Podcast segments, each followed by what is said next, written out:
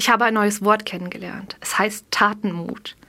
Dieses Wort gibt es offiziell gar nicht. Es steht nicht im Duden und auch sonst in keinem Wörterbuch. Es ist ein erfundenes Wort. Ich finde aber, es gehört ganz dringend in jedes Wörterbuch, denn die Welt braucht das Wort Tatenmut. Das Wort hat einfach Potenzial, denn manchmal sagen wir auf zu neuen Taten, wenn wir etwas anpacken und erreichen wollen. Und dafür braucht es Mut, weil neue Taten oft auch mit einem Wagnis verbunden sind.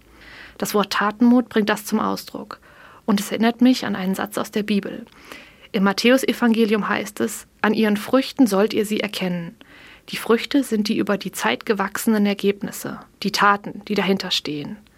Nicht die Einstellung oder die gute Absicht ist es, worauf es ankommt, sondern das Ergebnis. Die Taten sprechen für das, was den Charakter eines Menschen ausmacht. Sie sind der Beweis für das, was er angekündigt zu tun hat. Sie sind die notwendige Konsequenz aller guten Absicht. Sie sind das, was zählt. Für mich ist Tatenmut ein Wort, das mir Kraft gibt. Es hilft mir, meine Pläne in die Tat umzusetzen.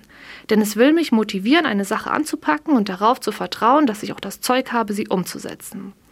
Wenn mich der Tatenmut gepackt hat, kann es losgehen. Doch wie die Umsetzung meines Vorhabens am besten gelingt, dazu gibt es ein paar psychologische Tipps. Einer dieser Tatenmut-Tipps lautet, fangen Sie innerhalb von 72 Stunden an. Wenn ein Entschluss gefasst ist, ist die Wahrscheinlichkeit seiner Umsetzung umso höher, je schneller der erste Schritt getan ist. Ein zweiter Tipp zur Umsetzung von Tatenmut ist folgender. Feiern Sie kleine Erfolge und Schritte. Ein großer Berg an Arbeit und Anstrengung kann abschrecken. Unterteilt in viele kleine Schritte dagegen ist er überschaubar und deutlich leichter zu gehen. Wofür brauchen Sie Tatenmut? An welcher Tat soll man sie erkennen?